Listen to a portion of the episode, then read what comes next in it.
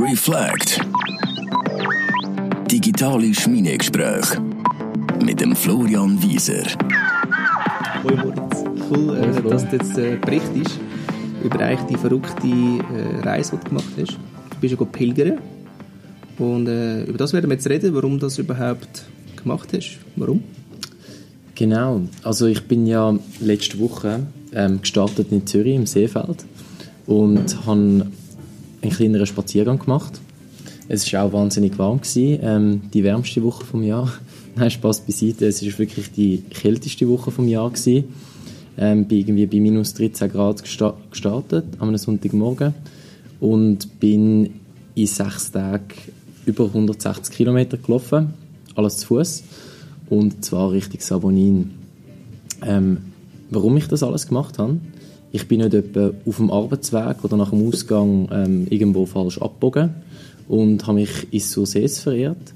Nein, ähm, ich habe die Strecke und auch meine Mission nicht willkürlich gewählt, sondern das hat alles mit dem neuen Think and Make Tank annimmt zu tun.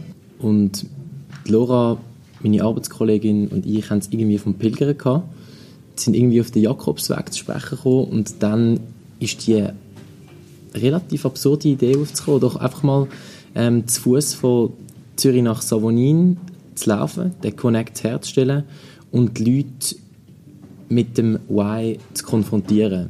Eigentlich drehen sich ja alle Themen in dem Stall, ob es jetzt ähm, wirtschaftliche, politische, gesellschaftliche Themen sind, dreht sich vieles ums Warum und um die Sinnfrage, die da in der Gesellschaft umschwebt. Und darum habe ich mich einer sehr wichtigen Sinnfrage angenommen und habe gesagt, die Leute, die mir unterwegs begegnen, konfrontiere ich mit der Frage, warum stehst du eigentlich am Morgen auf? Mit dem Hintergrund, für was lebst du eigentlich? Es ist also nicht einfach ein, warum stehst du auf, mit der Erwartung, dass mir jeder sagt, was er für Beruf macht, sondern dass man wirklich rausgespürt, ähm, was sind der Person ihre Werte, was hat sie für eine Vorstellung vom Leben und auch welche Erwartungen stellt sie als Umfeld und an sich selber. Und da sind sehr spannende Sachen rausgekommen. Jetzt bist du eben in Zürich bist ja gestartet. Äh, wie hat es deine Route so ausgesehen? Also, wie macht man das? Modern einfach mal bei Google Maps eingeben. Also natürlich auf die Fußvariante, mhm. wo mir dort äh, mal eine schöne Route äh, angezeigt hat. Und da die Route 160 Kilometer lang war und ich, ähm, ja, obwohl sportlich jetzt nicht unbedingt ein Ironman-Athlet bin, habe ich gefunden, ich tue das doch mal aufteilen in realistische Portionen. Und das sind was, dann wie viel gewesen? Das sind pro Tag, hast du dann? Das ist so gewesen, also du musst dir vorstellen, es sind ja nicht ganz 180, aber ich habe es trotzdem in, man macht ja immer wieder Umweg, oder? Also die direkteste, der direkteste Weg wäre 160 Kilometer gewesen. Ich habe es aber dann auseinandergenommen, dass ich plus minus jeden Tag 30 Kilometer gemacht habe. Mhm. Ähm, natürlich auch mit Steigen ein bisschen geschaut, was ist realistisch von der Zeittour und so und habe dann eigentlich wirklich mal einfach sechs Punkte abgesteckt. Aber ja, also die sind ja natürlich, ich habe einmal mehr gemerkt, wie klein die Schweiz eigentlich ist, oder? Jetzt bin ich in sechs Tagen durch fünf Kantone gelaufen. Ähm, zuerst am rechten Zürichseeufer vorbei, ähm, habe meinen ersten Stopp in Freienbach gemacht, im Kanton Schweiz. Und dann über die Lindebene Richtung Wallensee. Also ich habe dann dazwischen noch in Ziegelbruck übernachtet. Ähm, in einem wunderschönen Loft. Werde ich nachher sicher noch etwas dazu sagen. Ähm, und in dieser Lindebene hat es wirklich gewindet. Das kann man sich fast nicht vorstellen. Also wirklich meine Augen am Tränen, wie blöd. Ähm, und als ich dann am Wallensee angekommen bin, bin ich ein bisschen im Schutz von der Kurfürsten. Das war noch gut. Gewesen. Und dann habe ich auch das erste Mal einen Sonnenstrahl gesehen. Ähm, und nachher, nach dem Wallensee, ist es richtig Sargans gegangen. Von dort aus alles am Rhein entlang Richtung Chur. Und dann ist es dann langsam auch ein bisschen anstrengend geworden, was die Höhenmeter angeht. Also ich hatte mhm. dort noch eine wunderbare Idee. Gehabt. Ich habe dann an Leute befragt im Outlet Village in Landquart, wieso sie hier morgen aufstehen. Also außer natürlich das Schnäppli jagen. Und dann ist plötzlich mein Rucksack auch 5 Kilo schwerer gewesen, weil ich leider noch am Nike Store vorbeigegangen bin. Und dann mit dem neuen Gepäck bin ich dann ein bisschen Opsi, Richtung Lenzerheide. Genau. Und von dort aus dann drauf auf Tiefenkastel und dann nach Savonin, finaler Stopp. Was war denn die schönste, äh, die schönste Strecke gewesen, eigentlich? Die schönste Strecke, ähm, ist schwierig zu sagen. Ich kann, ich weiß nicht, mein, mein bester Tag, was das Laufen angegangen ist, ist irgendwie so die Strecke zwischen Sargans und, ähm, und Chur gewesen. Mhm. Ich weiß auch nicht, es war auch wunderschönes Wetter gewesen. Bin ich am Rhein entlang gelaufen und ist mir fast niemand über den Weg gelaufen, aber die Begegnungen, die ich hatte, sind speziell schön gewesen. Hast du ein Beispiel? Ja, da habe ich zum Beispiel einen, ähm, einen Portugies getroffen. Der, jetzt muss ich ganz schnell überlegen, wie der geheißen hat. Das ist der Francisco gewesen, wenn es mir jetzt recht täuscht. Ich glaube, es ist nicht Francisco gewesen. Auf jeden Fall hat er mir erklärt, was Leute, die ja während dem Sommer extrem viel zu tun haben auf dem Bau, was die den ganzen Winter so machen, oder? Weil da hat mir ja extrem viel Zeit und dann hat er mir mega viel über die Gemeinschaft erzählt, wo die ähm, portugiesischen Arbeiter halt haben, eben ähm, im Kanton St. Gallen und ein Graubünden und wie sich eben die Gemeinschaft so zusammenhält. Das war wunderschön gewesen. und ich bin aber fast verdurstet, weil das Wasser ist mir gefroren. Beide Wasserflaschen sind, haben sich in Eiszapfen verwandelt Oh, krass. und das ist dann, ja, ja, das stimmt. das ist schwierig gewesen. Okay. Hast denn du ein Zelt dabei gehabt? Oder wie hast denn du, du hast gesagt, du hast sechs Stationen gehabt. Hast du immer einen Zeltplatz gesucht? Ja, schau, Flo, also du weißt ja, dass ich ein ein Outdoor-Freak bin und dass ein Zelt für mich immer ähm, mehr Charme hat als ein Himmelbett. Aber ich habe irgendwie vor, ähm, Finger und Zehen zu behalten. Darum habe ich mich gegen das Zelt entschieden und gegen die Abenteuerlust. Und ich habe natürlich nach Alternativen Ausschau gehalten. Ich habe ja vorher schon mal angetönt, dass ich auf diesen Karten einfach mal so ein paar Punkte eingezeichnet habe, oder? Und im Zeitalter eben von der Shared Economy, ähm, Social Media, eben da wird doch ein extrovertierter, gut vernetzter, neugieriger, unkomplizierter junger Pilger irgendwie einfach nicht im Hotel schlafen. Okay. Und dann hast du, die, hast du über eigene Kontakt oder? Ja, teils schon. Ich habe es dann einfach mal rausgeschrieben, also über Facebook. Ähm, habe mal geschrieben, wel, an welchen Stöps ich dann gerne einen Schlafplatz hätte. Ich habe nur an einem Ort wirklich fix jemanden kennt, wo ich gewusst habe, hey, der schreibt jetzt direkt an. Und alles andere ist dann wirklich über zum Teil wirklich fünf Ecken ist irgendetwas zustande gekommen. Und ich habe jetzt da wirklich nicht etwa in ähm, die abgeranzten Bruchbuden geschlafen, im Gegenteil.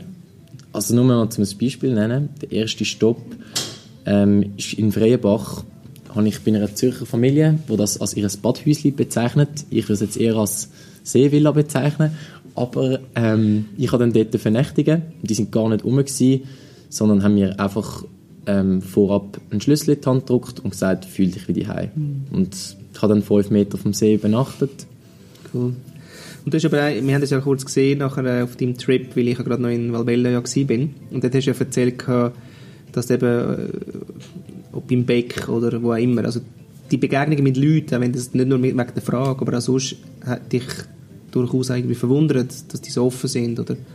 Wie ist denn das jetzt, äh, was ist das für ein Erlebnis gewesen? Die Schweiz, hast du ja wie gesagt, ich äh, hat schon viele gute Leute da. Ja, es ist, das ist schon wichtig weil ich habe schon mehrmals in meinem Leben so einen Moment gehabt, wo ich vielleicht eben von einer langen Reise zurückgekommen bin im Ausland und jetzt doch recht extensiv gereist bin die letzten Jahre, wo ich dann einfach das Gefühl hatte, so, hey, in der Schweiz, wir sind also verschlossen, ähm, wenn es um Grosszügigkeit geht, Offenheit gegenüber Fremden, da hinken wir einfach massiv. Und die die, ja, das Gefühl ist irgendwie wieder leid worden auf dieser Pilgerreise, weil eben nicht nur, bei der, nicht nur beim Wohnen ist es so gewesen, dass mir die Leute einfach völlig vertraut haben und mich bei sich aufgenommen haben oder eben mir sogar einfach einen Schlüssel versteckt haben vor dem Haus, obwohl ich die noch nie gesehen habe und über drei Ecken gekannt habe. Ähm, so die, das Vertrauen erstens und auch den Leuten, die ich begegnet bin, dass man Lust hat, zum Leuten begegnen und auch die nicht ganz einfache Frage dann zu beantworten, oder? Da bin ich sehr positiv überrascht gewesen. Mhm. Und das hat auch etwas mit mir gemacht. Also ich habe, mein, mein Schweizbild hat sich verändert dort Ich habe zwar den Kantönli-Geist gespürt, also dass, mhm. dass man gerne ein bisschen an sich und die Interessen vom eigenen Kanton und vom Links und Rechts denkt, aber nicht weit darüber hinaus. Ähm, aber ich habe das eher positiv wahrgenommen, die Eigenheit von diesen Kantonen und von diesen Regionen. Also, sind alle wirklich, man hat es gespürt. Also, der Zürcher ist offen für neue Begegnungen, extrem sogar, aber er hat keine Zeit. Er ist mhm. immer im Stress. Er ist sich gewohnt, dass eine Begegnung eine kurze Episode ist, aber er denkt schon als nachher. Mhm. Also der Zürcher lebt nicht im Moment, mhm. muss ich ehrlich sagen. Er hat auch Angst davor. Mhm. Ähm, hingegen ein Glarner, ähm, schon die Landschaft zeigt sie eigentlich, die engen Täler, große Berge auf der Seite, sind eher so ein bisschen, ähm, ja, sind eher so ein bisschen für sich, gerne so ein bisschen abgeschieden. Sehr ein, sehr eine harte Schale, aber wenn man, die mal, also wenn man die mal durchbricht, dann nehmen sie sich extrem viel Zeit und haben auch eine Offenheit, die sie, die sie gerne an den Tag legen. Also, Jetzt beim Laufen, ist, äh, also du hast es ja noch genossen, dass du wirklich so alleine warst. Äh, hast mir auch so ein bisschen erzählt, irgendwie, dass du wirklich am Tag laufst allein. Hast zwar Begegnungen, aber begehst allein. Aber da ist ja ganz viel Zeit, um ja nachzudenken. Und ähm, was, was hat man denn da so für Gedankenreisen? Weil eben, den Jakobsweg, den macht man aus einem Grund, weil man sich mit, mhm. was weiß ich, was auseinandersetzen mit sich gezwungenermaßen. Äh, was sind denn so deine Gedankenreisen gewesen? Wo haben denn die, die so hergetragen? Ja, also bevor ich eigentlich zum Hertreten komme, ist eigentlich, es ist so, es fängt dich an mit Zeit tragen, wenn du irgendwie dieser Reizüberflutung mal entkommst, oder? Wenn dich einfach vor allem ich muss sagen, die Kälte hat etwas wahnsinnig Positives gehabt. Man muss sich vorstellen, wenn es, ich habe gutes Material gehabt und ich habe mich im Vorfeld gut eingedeckt. Ich habe etwa von zehn Leuten Sachen zusammengesucht. Von dem nur ein Daunenüberhöschen, von dem nur eine Kappe, dort noch ein paar wärmere Händchen. Aber die Kälte, die schafft es einfach, dass du dich mal nur darauf konzentrierst, wie habe ich warm, mhm. ähm, wie komme ich von A nach B. Und das Abstellen mit dieser Reizüberflutung ermöglicht es eben, sich die Gedanken zu machen ähm, zu diversen Sachen. Also ich habe mir viele Gedanken gemacht ähm, allgemein ja, zu der Welt. Ähm, Gedankenreise hat mich vor allem so dort hingebracht, dass ich eben einmal mehr in meiner Neugier bestärkt worden bin. Also ich habe gemerkt, dass das wirklich eine treibende Kraft bei mir ist und dass das auch der Grund ist, wieso ich aufstehe. Also das ist Neugier das Thema Nummer eins. Mhm. Ähm, und dann ist es auch so, dass ich den Gemeinschaftsgedanken halt wirklich extrem fest gespürt habe. Also dass am anderen Willen helfen, am anderen Willen ähm, etwas erleichtern und auch das, ja, die ganz vielen Resonanzmomente, nach denen wir streben, ob es jetzt von, von außen kommen, also ob es jetzt andere Personen sind, die einem begegnen, die einem inspirieren, oder ob es etwas ist, das von innen kommt und man einfach spürt, so, ich fühle mich jetzt verbunden mit der Welt. Und die habe ich extrem stark gehabt. Okay. Also ich habe wirklich immer wieder einfach mal eine Minute lang einfach Gänsehaut gehabt und einfach grinst aus dem Nichts. Also, es hat gar keinen Grund gegeben. Also hat es schon gegeben, aber ähm, so wirklich unerklärlich, oder? Auch wo dann gar nicht so ein spezifischer Gedanke war, sondern einfach die Verbundenheit quasi durchs Laufen und halt auch draußen sein. Und einfach das Gespüren, also der, der, nur das Knirschen von meinem... Ja, voll. Mhm. Ähm, gleichzeitig habe ich aber etwas ganz stark gespürt, also ich meine, das weiß man auch sonst, dass die Schweiz eine extreme Bubble ist eigentlich, oder? Aber das Ding ist so, wenn du mal eine Woche lang nur laufst und auch nicht immer gerade am Morgen Zeitung lesest oder dort noch einen Podcast hörst, was gerade abgeht auf der Welt. Du spürst einfach, je mehr du auf die Berge zugehst, also wenn du aus Glarnerland, Kanton St. Gallen und dann bist du mal im Graubünden und schliessest, kapselst dich wie mal eine Woche ab von dem Weltgeschehen. Man spürt nichts, was ist. Man spürt nichts von Konflikt. Ähm, eben im Nahen Osten oder von irgendwie Jugendarbeitslosigkeit im restlichen Europa, also man spürt nichts. Es ist einfach so ein, es ist eine verdammte Bubble. Mhm. Und ist ja einerseits schön, aber es ist auch so surreal. Mhm. Hm. Aber es hat etwas extrem Entspannendes natürlich, weil... Äh, safe. Ja, es ist safe. Mhm. Ähm, ich meine, du hast, hast dir ja sonst auch schon viele Gedanken gemacht eben über deine Generation, äh, die Gen Y oder was auch du jetzt auch mit deiner Karriere sollst machen, weil jetzt, äh, du dich auch mit dem, dass du jetzt da zu der Relevant ja auch gekommen bist, hast du eigentlich auch asynchron reagiert. Und was ist, ist, da, ist, ist das gekommen? Ist, weißt, ist so Arbeitswelt, meine Zukunft, ist das aufgekommen überhaupt im Laufen?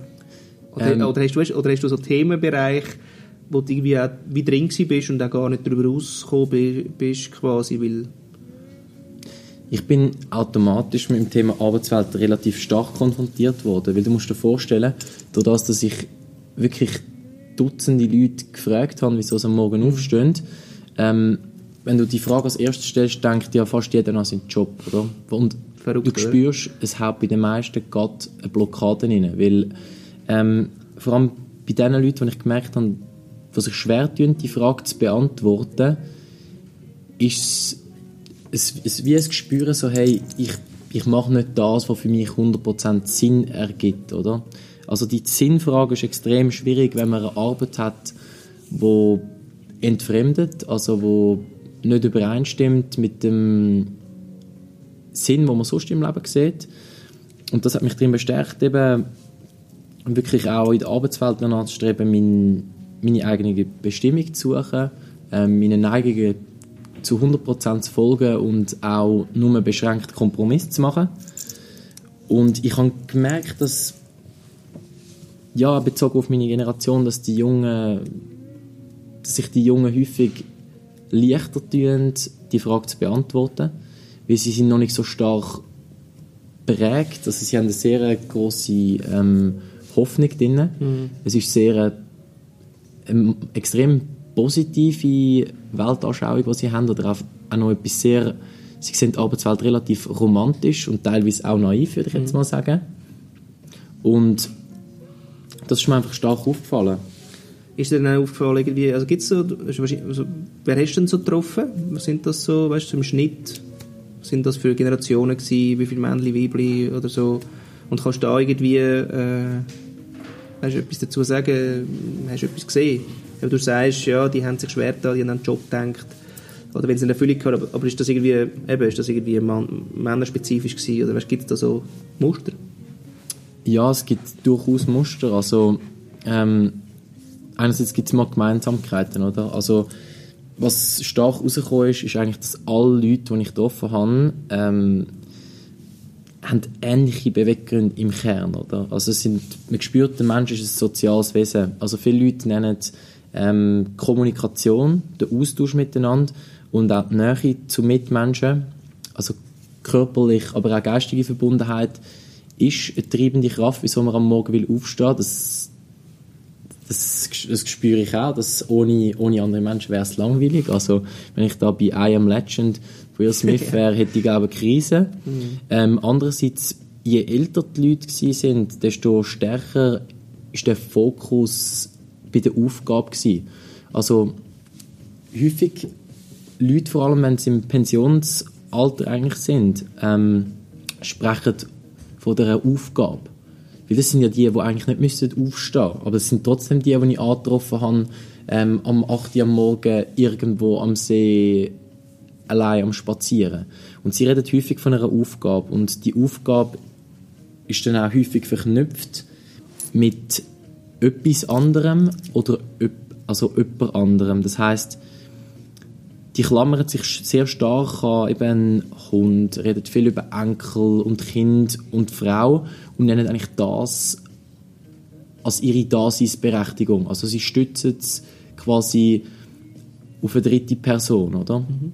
Und das ist aber etwas, was man gemerkt bei den Jungen ist das zum Beispiel nicht so. Also es ist trotzdem eine Bezogenheit, also zu Familien und Freunden werden häufig genannt, aber die Jungen haben dann trotzdem nochmal einen, einen anderen Drive und spielt eher auf die äh, Experimente, auf die Selbstfindung an, oder? Wo jetzt bei älteren Menschen nicht so wahnsinnig ersichtlich war. Und so die Midrange-Menschen, also jetzt hast du jung und alt gesagt, sind nicht so 30 bis 50 oder so die? Dort ist halt wirklich der starke, starke, starke Karrierefokus. Dort mhm. habe ich gemerkt, dort ist die Blockade am grössten, mhm. weil das ist die Zeit, wo du wirklich extrem gutzig ist im, im Jobleben und dort kommt auch häufig im Midrange, dort ist das Thema Geld am präsentesten.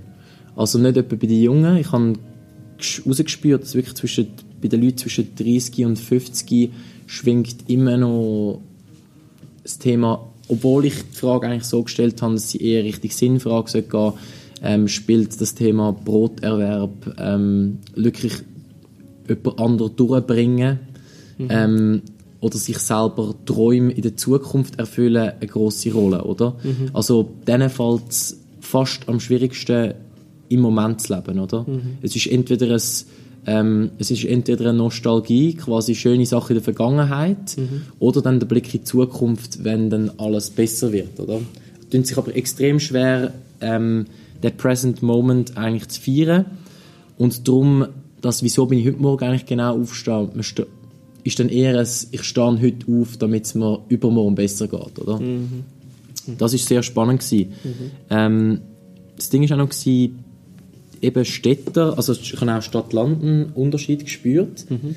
Der Städter ist per se eigentlich gewohnter, mit Fremdem konfrontiert zu werden. Also wenn ich jetzt auf jemanden zugegangen bin, innerhalb von einem Städtli und den angehauen habe, ähm, bin ich schneller ins Gespräch gekommen und habe auch schneller eine Aussage gehabt. Sie ist aber häufig einfach geschwind wie aus der Pistole geschossen gekommen und dann will man weiterziehen. Der auf dem Land hingegen ist es so gewesen, dass die Leute am Anfang extreme Skepsis hatten. Also da habe ich wirklich auch mit dem massiven Vorlauf müssen. Es war wirklich wie ein Vorspiel eigentlich gewesen. Also ich habe dort zuerst müssen so, ja, grüezi, wie geht's Ihnen? Ähm, ja, gerade wenn sie mit dem Hund unterwegs sind, fragst du mal nach der Hunderasse. Also einfach so die, wirklich die Standard-Icebreakers, oder? Mhm. Und dann irgendwann führst du sie so ein bisschen das Thema an, aber das sind die Leute, die die lassen dich nicht einfach wieder gehen, oder? Du, die laufen dann, also ich habe mehrmals Leute gehabt, die mich über, also über eine halbe Stunde begleitet haben. Also die gefunden haben, wo musst du durch? Sie laufen ein Stückchen mit, oder? Okay. Und das ist einfach ein schöner Prozess. Du siehst so, sie wissen zu schätzen, dass du dir Zeit nimmst und das Ganze zu Fuß machst und bei ihnen durchlaufst und dich für sie interessierst. Mhm. Im Gegenzug, wenn es dir aber auch eine ehrliche, reflektierte Antwort geben und nicht einfach eine spontane Antwort, oder? Mhm. Ähm, Was sind so die verrücktesten Antworten, die du bekommen hast? Ähm, ja, unerwartet war jetzt zum Beispiel eine, da, vor allem dort hatte ich auch gerade das Kontrasterlebnis gehabt, sehr starkes. Also ich bin im Kanton Schweiz ähm, in Freienbach losgelaufen und habe dort zuerst mit jemandem geredet, in einem Reisebüro, dann in einer Bank. Und die zwei sind relativ noch ähnlich gewesen. Also auch relativ stark karrierebezogen, das Ziel erreichen, das, ähm, das ja etwas bewirken, wachsen, vielleicht auch ein bisschen materiellen Wohlstand, bis ich dann ähm, ein Haus neben der Bank ähm, bei einem Kristallladen vorbeigekommen bin. Und dort habe ich dann geläutet und, also es war verschlossen, die Türe, wegen der wertvollen Steine natürlich. Und dort war es so, gewesen, dort hat ein Mann aufgemacht, der war barfuß und in so Yogahosen und hat mich dann reingebeten. Mit dem habe ich sehr ein langes Gespräch geführt, wirklich, ähm, ja, wirklich über den Sinn vom Leben eigentlich. Und er ist sich ganz, ganz sicher gewesen, dass er am Morgen aufsteht, weil er sich weil er so gerne lebt, dass er sich eigentlich auch schon wieder aufs nächste Leben freut. Also er hat sehr stark ähm, den Karma-Aspekt rausgehoben, dass er am Morgen aufsteht, um quasi noch ein besseres Ich zu sein, als dass er es gestern war. Und dass er auch probiert, sein Leben so zu leben, dass er im nächsten Leben dann auch begütet wird, oder? Okay. Das habe ich sehr spannend gefunden. Also Und am gleichen Tag habe ich noch parallel zu diesen Interviews oder zu diesen Gesprächen, die ich unterwegs war, haben mir gewisse Kollegen aus Zürich, die es mitbekommen haben, auch noch Videos geschickt.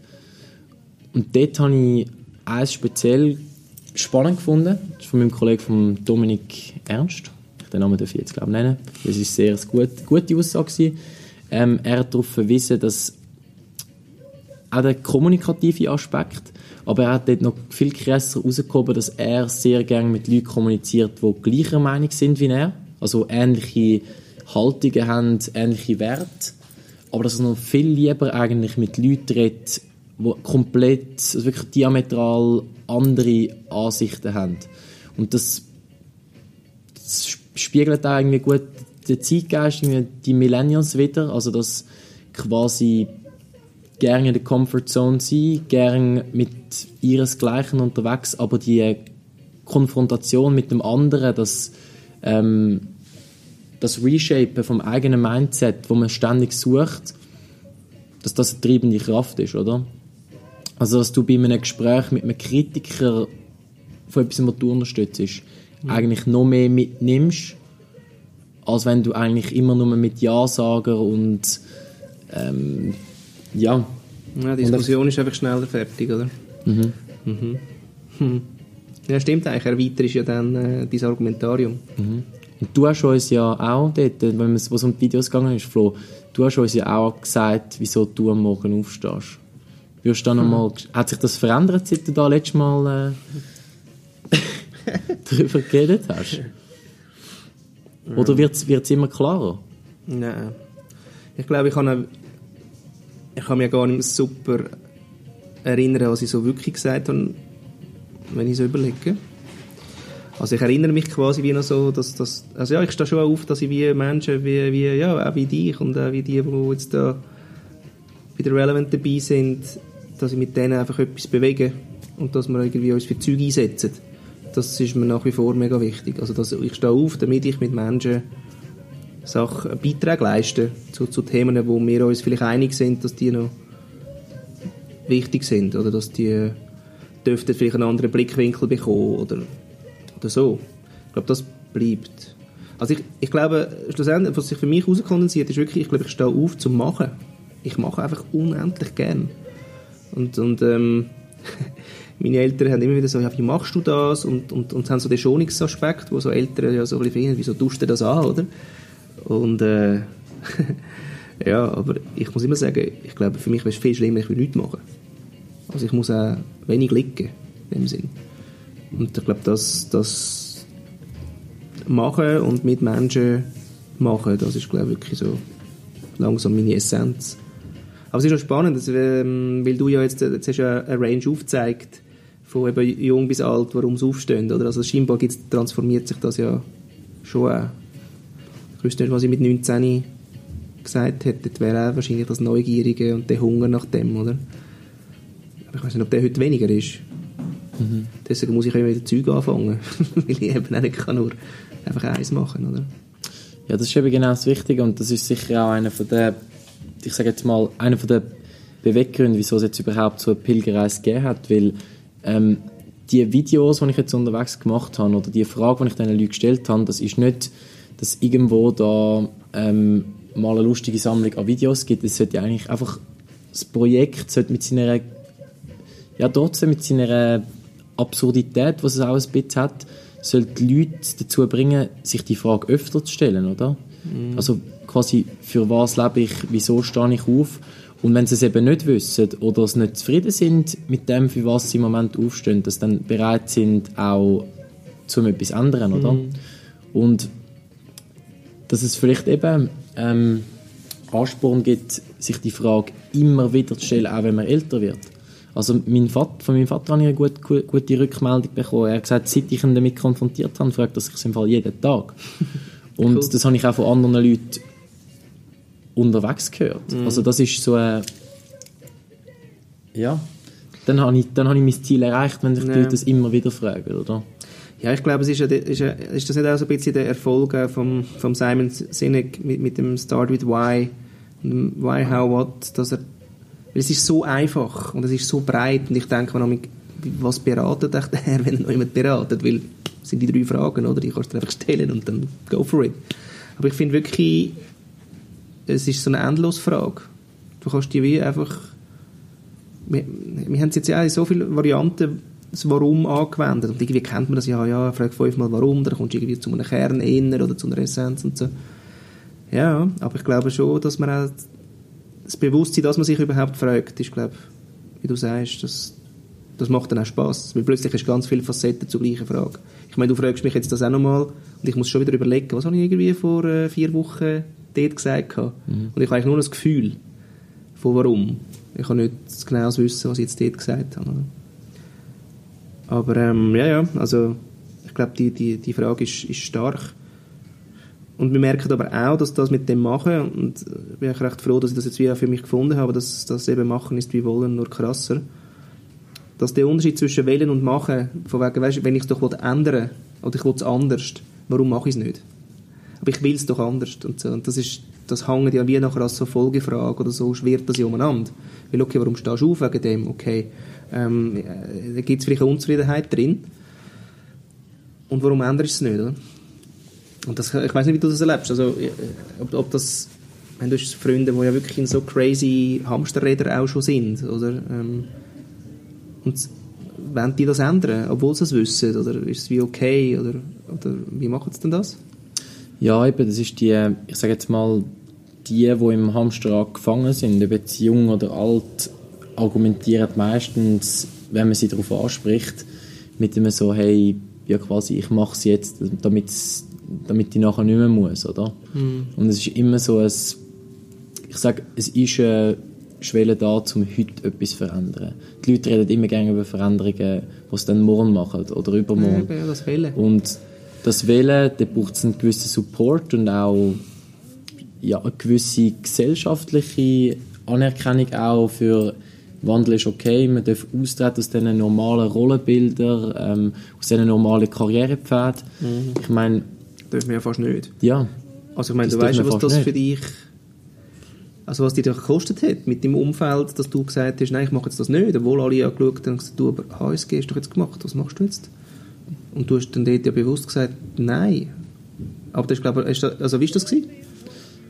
Ja, also ja, das ist halt schon so etwas. Also ich bin schon auch schon früher jemand wo ähm, während der Semesterferien im Studium irgendwie lieber als jetzt das Bankpraktikum bin ich lieber als Dachdecker auf dem Dach gestanden, weil ich habe gefunden so lerne ich jetzt vom lerne jetzt von dem ostdeutschen ähm, Spengler nicht vielleicht doch mehr übers Leben als vom vom Heinz mit der Krawatte ähm, am Desk. Also weißt, es ist so mhm.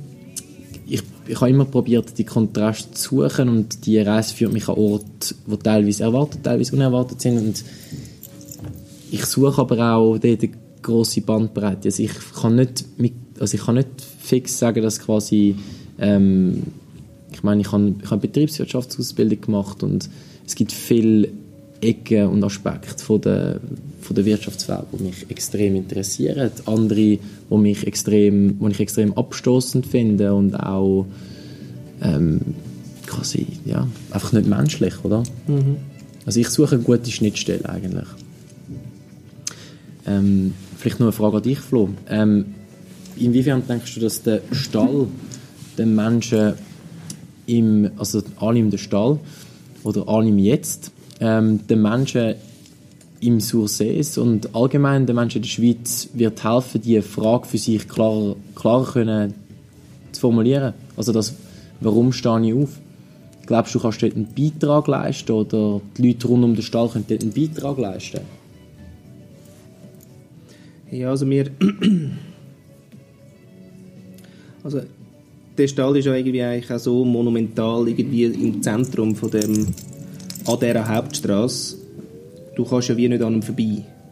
Was noch spannend ist, weil wir ja einen Stall haben, wo weißt, irgendwo hinten links, die gibt es ja sind so und du siehst sie fast nicht. Aber nein, wir sind eigentlich an der Hauptstraße, wo erstens ganz viel vorbeifahren. Äh, da hoffen wir, dass die vielleicht in Zukunft einmal in der stehen bleiben für was auch immer, was für Intervention dass wir vielleicht dort haben. Aber was wir jetzt schon merken, ist natürlich die Leute, du kommst den Leuten nicht davon. Also es ist ja nur, drei, vier Wochen gegangen und äh, das Radio ist gekommen, das lokale, das lokale Blatt ist gekommen. Sie interessieren sich und, und wir haben so Vortests gemacht mit äh, so, so, so Übung, ähm, wo wir mal hauptsächlich so ein bisschen Powerfrauen rund um die Linda, wo ja lokal unsere Partnerin ja ist und und nur schon dort ist, ist, sind so viele Dynamiken passiert. Und, und eine Geschichte finde ich wirklich sehr, sehr rührend, dass eine eigentlich wegwählen. Sie haben sich sogar entschieden, sie haben ein Haus dort oben, sie haben geschaut, dass das verkaufen und haben das nicht zum Verkaufen so easy halt schnell äh, bekommen und auch, wo sollen wir her und so. Und ihr Mann ist von dort, sie ist äh, von auswärts, das ist oft noch die Konstellation. Und jetzt haben sie einen gehabt, der das Haus gekauft hätte und weil sie an dieser Übung war und sie gesehen hat, dass andere Frauen dort oben, auch wenn sie nicht von außen kommen, an jeder hat sein Päckchen und sie auch, haben sich entschieden, sie bleiben. Wegen dem. Wegen dem, dass wir das überhaupt noch, also weißt, und wir haben noch gar nicht so viel gemacht. Dann sagst du so, okay, boah, was kommt echt noch? Also wenn es so funktioniert, oder? Ähm, und wir so Impuls können setzen, dass sie ins Tun kommen, weil wir sind keine Umsetzungsstallorganisation, ja? also sondern die kommen rein und die kommen Impuls über, ähm, wo wir versuchen, möglichst viel zu sammeln und zu poolen, aber nachher müssen sie es selber machen. Das möchten wir auch. Wir wollen ihnen nichts abnehmen, in dem Sinn. So, wir möchten einfach quasi das bestärken, was vielleicht schon ist. Und das ist schon, das ist jetzt eine recht schöne Geschichte. Ähm, und auch andere haben irgendwie Jobs bekommen, weißt, wo irgendwie so auf der Kippe waren, kommen sie das jetzt über oder nicht, und jetzt haben sie es bekommen und kommen in Positionen, wo sie auch jetzt wirklich auch etwas können bewirken können, was natürlich auch uns wieder zu gut kommt. Also ganz verrückt. Von dem her, ähm, wir haben ja überhaupt nicht die Haltung, dass wir jetzt quasi da wieder da die Unterländer kommen und, und wissen, wie es geht. Das, das ist, die Rolle interessiert mich auch wirklich nicht. Ähm, mich interessiert einfach Impuls zu geben, egal woher ich komme. Und dann hoffe ich, dass etwas passiert. Und ich glaube, da haben wir viel gesammelt, haben wir viel in den Rucksack können packen und das nehmen wir jetzt einfach dort rauf. Das ist alles, was passiert. Aber was ich schon sehr cool finde, wenn ich mir das vorstellen müsste, ich müsste für den Kreis 3 in Zürich gibt es vielleicht auch weißt, ein Konzept, es gibt Bedürfnisse oder so. Und dann macht man wirklich das Bild vom, vom Tal jetzt sogar, oder? Da haben wir auch mega Glück, dass das zusammengefallen ist mit den Fusionen von den acht Gemeinden und so. Ähm, dass das jetzt eins soll werden, ähm, aber es interessiert mich natürlich schon sehr ein Tal versus ein Kreis zum Beispiel.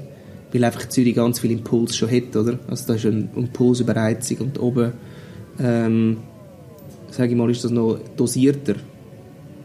Und ähm, von dem her glaube ich, haben wir einen guten Beitrag, ja. Ja, und trotzdem, also ich sage, trotzdem Fokus auf auch eben regionale Entwicklung sollte es ja eben eine Denkstube sein, nicht nur fürs Tal, oder? Also überhaupt nicht, im Gegenteil, oder?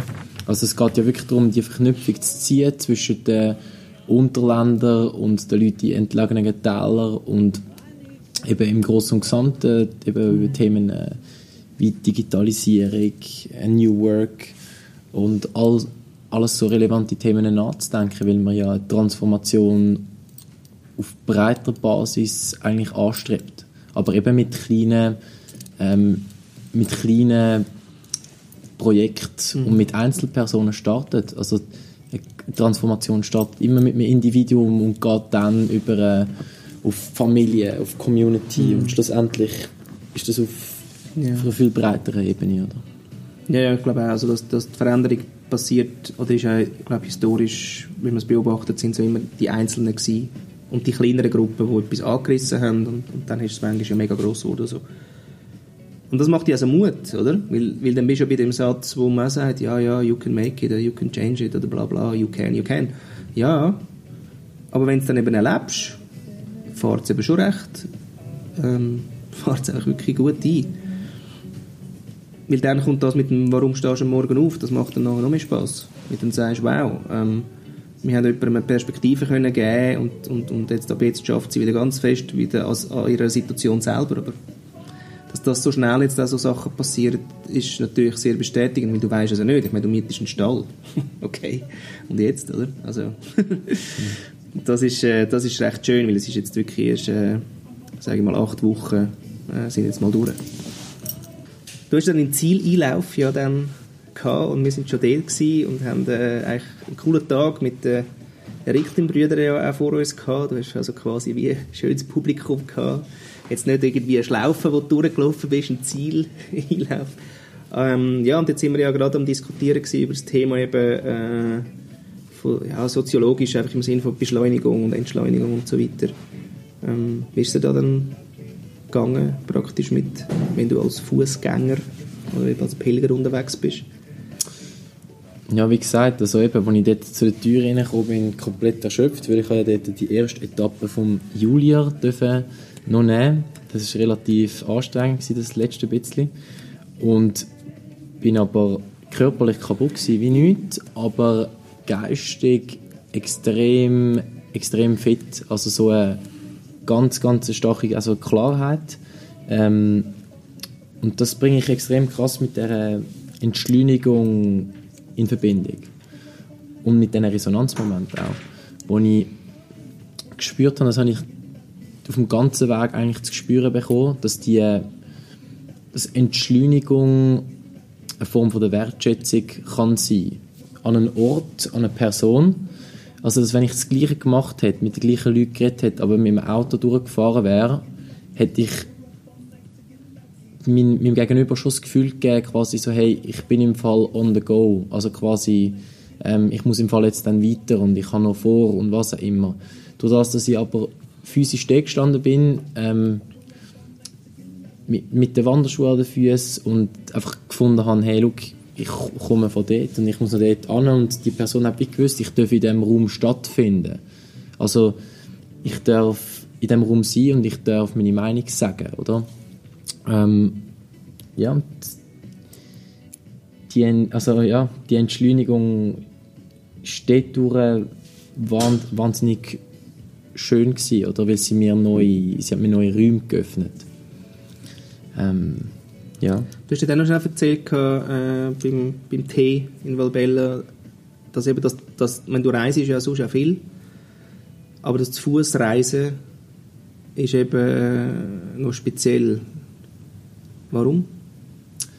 Ja, es ist wirklich das, das, das zu Fuß man kommt halt wirklich an. Oder man sagt ja, wenn man selbst wenn man mit also beim Flugzeug ist es am krassesten, aber auch wenn man mit dem Auto fährt oder mit dem Bus, der Geist kommt wie nicht nach, oder? Also reist wie nicht gleich schnell mit wie der Körper. Ist ja auch fast unmöglich. Also sind ja und ich kann wirklich ja auch wie so, ich meine, obwohl ich zu Fuß unterwegs bin und in einem Schneckentempo eigentlich, ich hatte kleine Kulturschöcke gehabt. Also wenn man vom, äh, nur schon von, wenn man dann mal an dem Wallensee ankommt und in diesen Dorfkneipen, in, äh, wenn da Grüezi Wolfram Stirnimann im Hintergrund läuft und am Stammtisch ein bisschen der Klatsch und Tratsch von der Woche diskutiert wird, ist man in einem ganz anderen Film als noch zwei Tage vorher oder noch zehn Minuten vorher. Also man hat die Mini, die Mikrokulturschock, haben so etwas Erfrischendes, wo man einfach gemerkt so, hey, man muss gar nicht immer so weit und immer so schnell.